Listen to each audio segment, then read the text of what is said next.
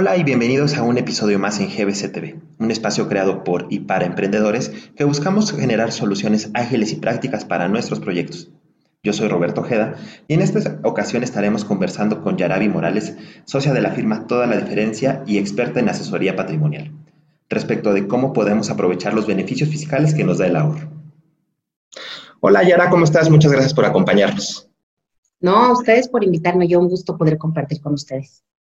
Perfecto. Pues mira, quisiéramos aprovechar que, te tenemos acá para platicar un poquito del tema de cómo podemos este, tomar estas deducciones que no necesariamente son gastos, ¿no? Revisábamos en otro de los videos pasados cómo poder tener un mayor saldo a favor, cómo poder este, aprovechar nuestras deducciones personales. Y bueno, creo que es un tema bien importante, ¿no? Todo esto que se refiere a no gastar más, sino a beneficiarnos del, tema del ahorro, ¿no? Entonces, pues quisiéramos platicar sobre eso. Y, para arrancar, eh, si nos pudieras ahondar un poquito, ¿qué, personas, qué regímenes eh, pueden acceder al tema de la deducción a través del ahorro? ¿no? Ok, ok. Realmente, bueno, de todas las opciones de ahorro disponibles, la única en donde en realidad nos premian por ahorrar es para el retiro, ¿no? Y de una u otra forma es un beneficio que podemos tener tanto personas que están trabajando vía nómina, como personas que están, eh, que trabajan por honorarios, que ganan por comisiones. De una u otra forma, es, es una alternativa del que todos nos podemos eh, beneficiar como persona física, como tal. ¿Y por qué es esto? Porque la ley de pensiones que tenemos actualmente para todas las personas que empezamos a trabajar después del 1 de julio del 97 es tan pobre y el gobierno tiene conocimiento de esto que nos dice, oye, si tú te pones las pilas en este aspecto, yo te voy a ayudar y te voy a regresar impuestos. Entonces realmente es el rubro en donde podemos tomar eh, pues este beneficio. O sea, no importa cómo, eh, bajo qué esquema trabajes. Todos podemos tomarle, ¿no? Exactamente, porque todos al final lo vamos a necesitar. Claro, claro. Ahora, eh, me platicabas un poquito antes de, la entrevista, ¿no? Hay varios esquemas, ¿no? No todo es lo mismo, no es lo mismo un plan de retiro que uno de inversión, ¿no? Ahí si nos pudieras este, ahondar un poquito. Claro, para tener un beneficio fiscal con temas de ahorro, de una u otra forma, eh, tenemos como dos bolsitas de dónde tomar, ¿no? Por un lado tenemos la bolsita eh, como una deducción personal que vamos a poder meter en nuestra declaración anual en abril, ¿no? De cada año que nos habla de plan personal de retiro, ¿no? Es el artículo 151, eh, fracción cuarta, si no mal recuerdo, y nos va a permitir, digo, tú vas a poder ahorrar la cantidad que tú quieras, pero Hacienda te va a tomar a cuenta para bajar tu base gravable hasta el 10% de tu ingreso anual o en este caso, eh, 5 UMAS en el año, que son como 158 mil pesos, lo que sea menor, ¿vale? Entonces, ese es un esquema y realmente a ese esquema le llamamos de deducción de impuestos. ¿Por qué? Porque llegando a la edad de retiro, digo, con Hacienda nada es gratis, entonces llegando a la edad de retiro, lo que pasaría es que eh, los primeros, por ejemplo, dos millones que recibamos ya sea en una sola exhibición, van a ir libres de impuestos, y eh, si yo pido mensualidades, los primeros 30 mil, 36 mil, una cosa así, van a ir libres de impuestos. Para todos mis excedentes, pues sí voy a tener que pagar un impuesto alrededor del 20%. Pero la realidad, para que tengas que llegar a pagar ese impuesto, tenemos que ahorrar un dineral. Entonces, por ese lado, pues, no nos tenemos que preocupar tanto. Sería un buen problema. Entonces, ajá, exactamente, ¿no? Este, ese sería como una alternativa de, deducción. Hay otra que también nos sirve para, para bajar nuestra nuestra base fiscal, eh, pero se le llama diferimiento, así la palabra, diferimiento. Así que se difiere, vaya, ¿no? ¿En qué momento tenemos la obligación? Es bajo el artículo 185 de la ley y se le considera un estímulo a la inversión. ¿Y ahí qué podemos hacer? Nos van a permitir eh, tomar a cuenta hasta 152 mil pesos en el año, independientemente del ingreso que yo reporté ante Hacienda. Pero aquí el tema es que realmente estoy difiriendo cuándo voy a pagar el impuesto, porque no lo pago ahorita, pero sí lo voy a pagar sobre el monto completo al momento de mi retiro. ¿Por qué? Porque se va a considerar un ingreso acumulable y de una u otra forma vamos a pagar la tasa de impuesto el del ISR esté en el mercado, ¿no? Como puede ser mayor, como puede ser menor, que la realidad yo creo que va a ser mayor, ¿no? Pero... Eh, ese esquema, si, si me permites comentarlo, es el que te permite realizar el monto de la inversión, bueno, hacer el, el ahorro, inclusive después del año que vas a declarar, ¿no? O sea, por ejemplo, ahorita en 2010, en 2020, no estamos declarando 2020, 2019, perdón, pero si en enero, febrero, ¿no? O ahorita que inclusive que se dio la prórroga, antes de que presentes tú la declaración, quieres bajar ese impuesto, puedes, puedes inclusive contratar el plan, ¿no? Claro. Y pagarlo aún claro. después de que se cierre el año, ¿no? Exactamente, ¿no? Y de hecho ahí es bien importante que cuando busquemos este tipo de alternativas, busquemos una alternativa donde te permita tener estos dos bolsos e incluso un bolso no deducible. ¿Por qué? Pues porque nosotros no sabemos cómo vamos a operar pues de aquí a 30, 40 años que nos graduemos, ¿no? Entonces tal vez habrá momentos en donde por el X o Y yo no esté declarando ingresos, ¿por qué? Porque por la razón que sea, ¿no? Entonces, que yo tenga derecho a que mi mismo producto o mi mismo plan de ahorro tenga una bolsita no deducible. ¿Para qué? Para que yo no pierda mi ahorro, ¿no? Porque ¿qué pasa si yo resulta que solo tengo opciones que son deducibles de impuestos? Si ese año, por alguna razón, no reporté ingresos, pero de todos modos ahorré, si yo le mando eso a Hacienda, Hacienda me va a decir, un momento, ¿de dónde salió este dinero? Y me puedo meter en un tema, ¿no? Entonces, es mejor tener bolsas cuando voy a aplicar la deducibilidad y cuando no la requiero. Muy bien. Oye, eh, y otro tema. Eh, Estos son planes privados de ahorro, de inversión, pero también está el lado de las AFORES, ¿no? Que son las cuentas de, ahorro que el gobierno creó y todo esto para, para un ahorro individualizado. ¿Qué, ¿Qué beneficios, qué contras le ves a las AFORES respecto de estos planes privados?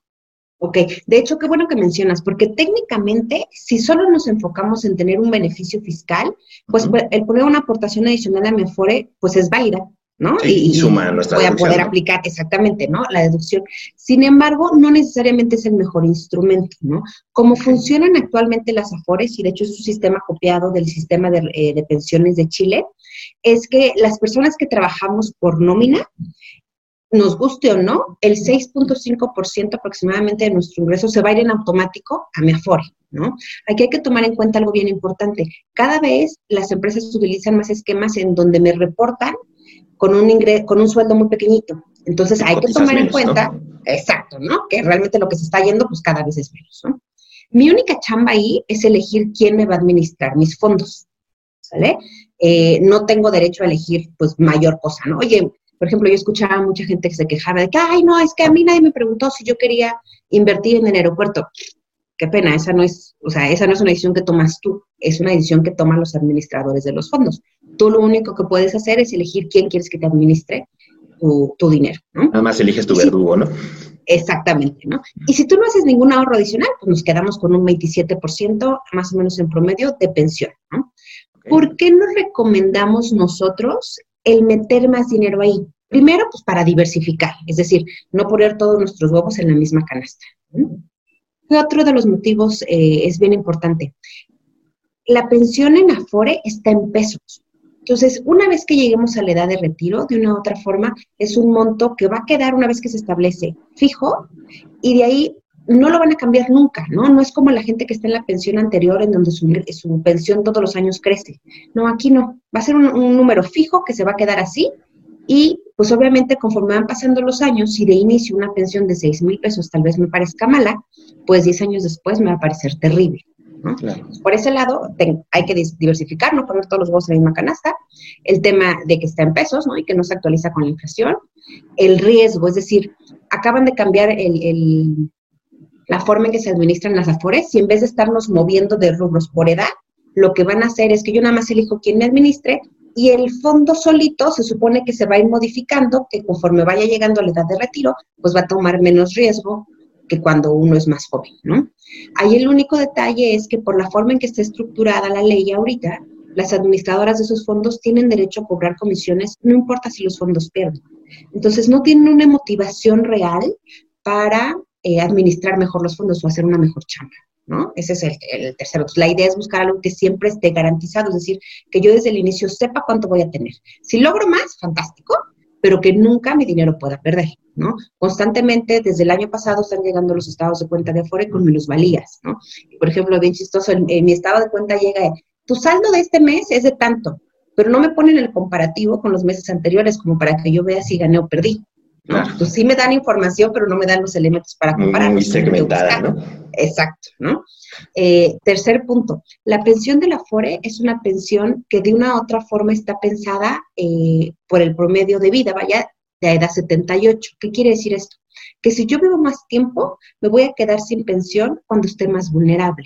La única forma que mediante la FORE pueda tener una pensión vitalicia es si elijo la pensión eh, mínima garantizada, que es eh, lo equivalente a un salario mínimo. Pero ¿para qué diablos me sirve un salario mínimo? y entonces ahí es importante que yo busque alternativas que estén, que sean vitalicias, es decir, que no importa el tiempo que yo viva, que yo tenga la tranquilidad de que mientras esté con vida, exacto, dinero voy a tener y por último, que sean, em, no, creo que ya son todas. Perfecto. Oye, y bueno, regresándonos al tema de, las, de los planes privados, ¿no? Entendemos que hay un montón de aseguradoras, un montón de, empresas que se dedican al tema de inversión, pero que también hay riesgo, ¿no? Pues se escuchan fraudes, se escuchan, este, no sé, que, esta empresa ya quebró o que pagaron mal los, los dineros.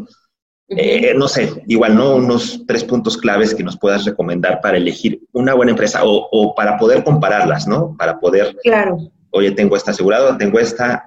¿Cuáles serían estos, estos puntos que tú nos recomiendas para fijarnos a la hora de, escoger una empresa que nos va a administrar el dinero para finalmente el retiro? Claro, ahí lo primerito que habrá que ver es su grado de solvencia. Cada vez se establecen más eh, como políticas y reglamentos que las empresas deben de cumplir, como justamente para darle certeza a los usuarios de servicios financieros de que no están poniendo su dinero en una empresa patito. Entonces, hay una empresa que se llama la AM Best, que se dedica a rankear a las empresas eh, que se dedican a ese tipo de cosas. Entonces, la idea es fijarnos en ese ranking, ¿no? Porque ellos saben cómo medirlos y cómo compararlos, y realmente tomar, nos van a poner las que están súper cool, las que, y las que alejen, ¿no? Entonces, la idea es que siempre busquemos las que están hasta arriba. Eh, tenemos que ver también cuál es su eh, calificación ante la Conducef, es decir, qué experiencia han tenido otros usuarios al poner su dinero con ellos, ¿no? Si de pronto nos, nos topamos con una empresa que tiene, así es la que tiene mayor quejas, hijos, como para qué me quiero meter en ese problema. Y la otra es súper, súper, súper importante el que yo elija una empresa que esté establecida legalmente en México. Eh, son bien comunes eh, este tipo de alternativas que luego nos ofrecen de que, ay, vamos a mandar el dinero a la isla Caimán y a la isla del padre, bla, bla, y la verdad suena súper sexy decir, ah, es que yo saco mi dinero del país. Pero si en algún momento tuviéramos una controversia con ellos, no tengo a nadie con quien te ayuda a regresarlo, ¿no? Exactamente, ¿no? Porque ellos no están legalmente establecidos ahí. Y si yo voy y me quejo ahí, me van a decir, y qué pena, usted no es ciudadano. Entonces, realmente nos quedamos en un limbo. ¿no? Y aparte, pues dejamos de aprovechar el beneficio fiscal, porque no son productos que están dados de alta en México como planes de retiro para poder, que se puedan hacer deducibles, ¿no? Perfecto. Pues buenísimo, ya creo que nos has dado un panorama así bien, bien interesante de pues estas herramientas, ¿no? Que al final, o sea, tienen, tienen las, las dos opciones, ¿no? Nos ayudan a bajar los impuestos y nos ayudan sobre todo a ahorrar, ¿no? A ahorrar en el futuro y tener ahí una, una base para, pues, para pasar el retiro mejor, ¿no? Claro, este, claro, claro. Si me, si me permites, me gustaría invitarte en otra sesión y que nos vayas hablando un poquito más del tema de Afores, ¿no? Del tema de algún esquema, ¿no? Que, puedas recomendar, porque luego pensamos, oye, para, ahorrar necesitamos un montón de dinero y necesitamos este, esquemas complicadísimos y es para ricos y es para gente que, que le sobra, ¿no? Yo creo que, que, podemos hacer este un buen plan de trabajo, ¿no? A lo mejor poco a poco lo vas creciendo, un esquema, ¿no? Pero al final, al final tener herramientas para llegar a una edad de, retiro con un poquito de ahorro, ¿no?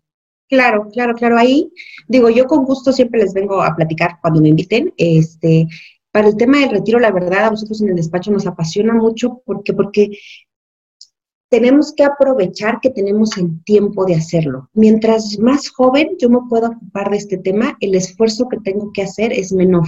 ¿No? Pero es un esfuerzo constante que al final me permite construir una bolsa mucho más grande. Y justo como dices, luego a veces nos da pena preguntar, ¿no? Y así como, ay, qué oso, si solo puedo ahorrar tres mil pesos al mes. No importa, tres mil pesos al mes son buenísimos, son mejor que nada. Claro. Y la idea es poderles ir dando un acompañamiento para irlo creciendo conforme a sus necesidades. Y ahí es bien importante que cuando busquen este tipo de esquemas, busquen alternativas que cumplan con dos cosas. Primero, que sean flexibles, es decir, que las podamos ir moviendo a través del tiempo. ¿Por qué? Porque pues estamos haciendo un compromiso de aquí a que me retire. Y yo no sé cómo voy a, va a estar el camino. ¿no? Entonces, que yo pueda subirle, bajarle, tal vez no aportar, o sea, que yo pueda jugar con eso. Y también es bien importante que busque esquemas que estén automatizados, es decir, que una vez que yo decida empezarlo a hacer, que quede solito y que yo no tenga que hacer nada más.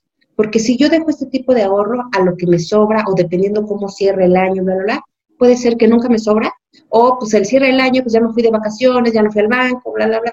Entonces, de una u otra forma se empiezan a meter varias cosas que pues, a la mera hora hacen que no lo logremos. Entonces, este tipo de ahorro debe ser como cuando pagas el celular, pagas la renta, pagas la luz, pagas todo. Oye, me sobró para cinco camisas. Ah, fantástico. Cómprate las cinco camisas. Pero ya cumpliste con tus mandatos. Pues yo con gusto. perfecto.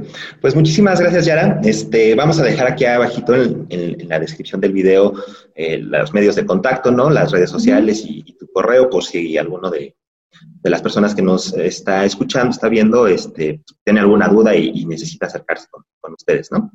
Vale, perfectísimo. De, todas maneras, pues este, nos gustaría mucho tenerte aquí de, de, base, ¿no? Para que nos vayas este, explicando y haciendo entender más, más fácil todo este tema de, ahorro y de inversión. Y pues nos estamos viendo la próxima. Listo. Gracias. Bye. Bye.